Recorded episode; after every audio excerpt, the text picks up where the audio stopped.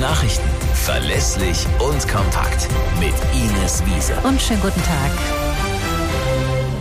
Volkspark, Baustopp bei Großbauprojekt.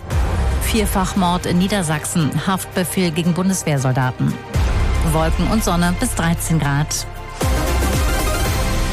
Baustopp beim Großbauprojekt am Volkspark. Dort soll eigentlich das sogenannte Athletikum entstehen, ein Kompetenzzentrum für Sport, Bewegungs- und Präventionsmedizin in Zusammenarbeit unter anderem mit dem HSV und dem UKE.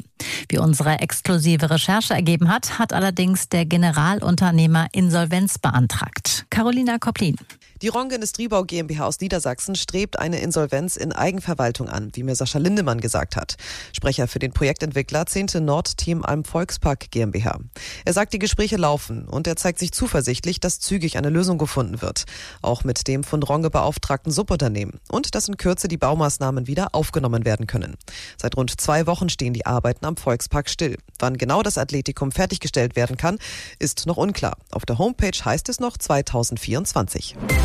Nachdem ein 32 Jahre alter Bundeswehrsoldat heute früh in zwei Gemeinden im niedersächsischen Landkreis Rothenburg-Wümme mutmaßlich vier Menschen erschossen hat, hat die Staatsanwaltschaft Pferden Angaben zu den vier Toten gemacht. Demnach handelt es sich bei den Opfern in der Gemeinde Schesel um eine 55-jährige Frau und einen 30 Jahre alten Mann.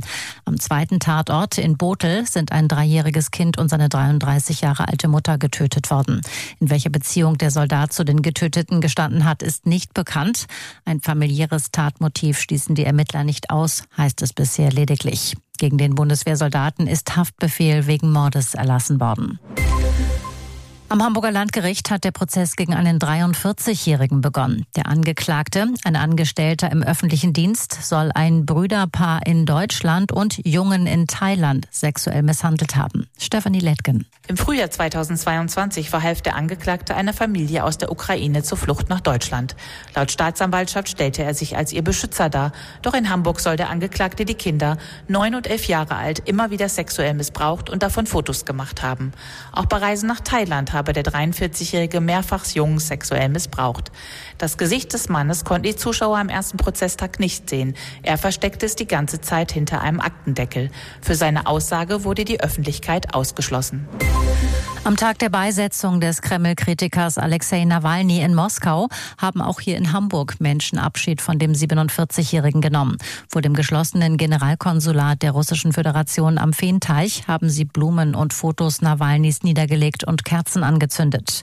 Auf dem Sockel des Zauns um das Konsulatsgebäude war der Name des Oppositionsführers zu lesen. Und das waren die Nachrichten aus Hamburg, Deutschland und der Welt.